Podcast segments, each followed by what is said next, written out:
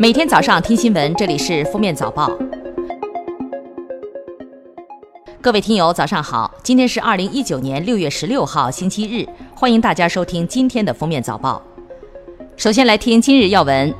近日，网上关于金猪多糖可以防治非洲猪瘟的信息引发社会关注。农业农村部有关负责人表示，该信息缺乏科学依据。有关司局及时责成海南省农业农村厅迅速调查核实相关情况，如存在违法违规行为，要迅速依法查处。中国驻泰国大使馆网站十三号发布公告，提醒雨季来泰中国游客注意游泳、潜水等涉水活动安全。国家卫生健康委员会体制改革司巡视员朱红标六月十四号表示。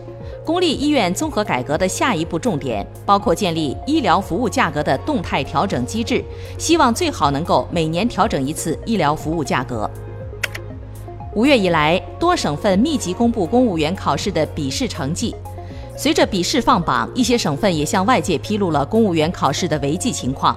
部分考生因雷同卷、用手机等电子设备拍摄试卷，未在指定位置参加考试，在考试结束信号发出后继续答题等违纪违规问题被取消成绩。更有甚者，被记入公务员考试录用诚信档案。中国人民银行副行长朱鹤新指出。人民银行高度重视个人信息保护工作，组织开展了征信乱象专项治理，严厉打击恶意竞争、倒卖征信数据等扰乱市场秩序的行为。最高人民法院把全面推行网上立案作为今年重点工作，并将逐步实现跨域立案服务全覆盖，以最大限度便利群众诉讼。近期常买理财产品的投资者发现，收益率一跌再跌，截止到今年五月。银行理财平均预期收益率已经是连续十五个月下降。下面是今日热点事件：近日，警方破获了一起新型网络诈骗案，犯罪嫌疑人注册大量的微信，并冒充帅气小鲜肉，发布正能量创业照、精致生活照，吸引他人加为好友。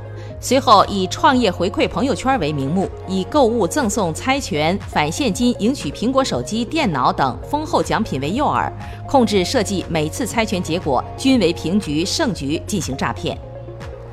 外出口渴了，你会买塑料瓶装水或饮料解渴吗？相信大部分人的回答都是会。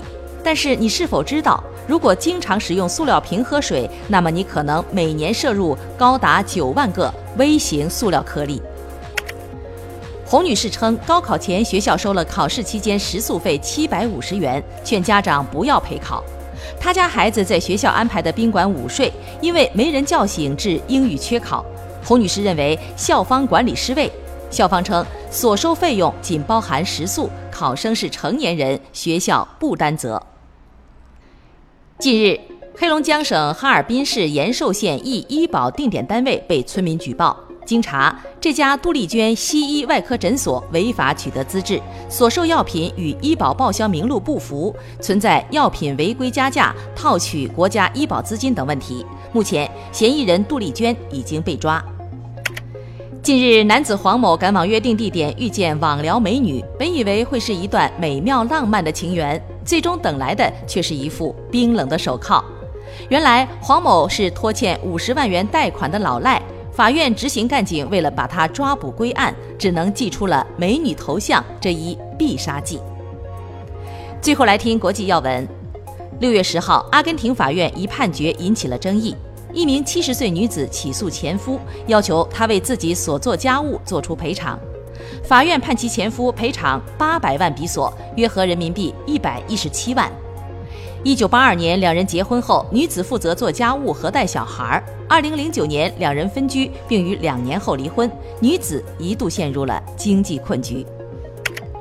包括沃尔玛在内的逾六百家公司十三号联名致信特朗普政府，认为关税将打击美国企业和消费者，要求尽快解决美中经贸争端。信中说，针对各种商品的关税不是改变不平等贸易行为的有效办法，关税是由美国企业支付的，而非中国。分布在中美洲的小型九尖石鲤鱼拥有丰富情感，法国研究人员发现。这种热带鱼与他的爱人分开时会感到心痛。科学家称，他们发展出忠诚的伴侣关系，目的是为了保护极度脆弱的下一代免受无敌攻击。据俄罗斯卫星网援引医学快讯网站的报道，澳大利亚国立大学专家研究发现，吃汉堡等快餐会导致大脑过早衰老。感谢收听今天的封面早报，明天再见。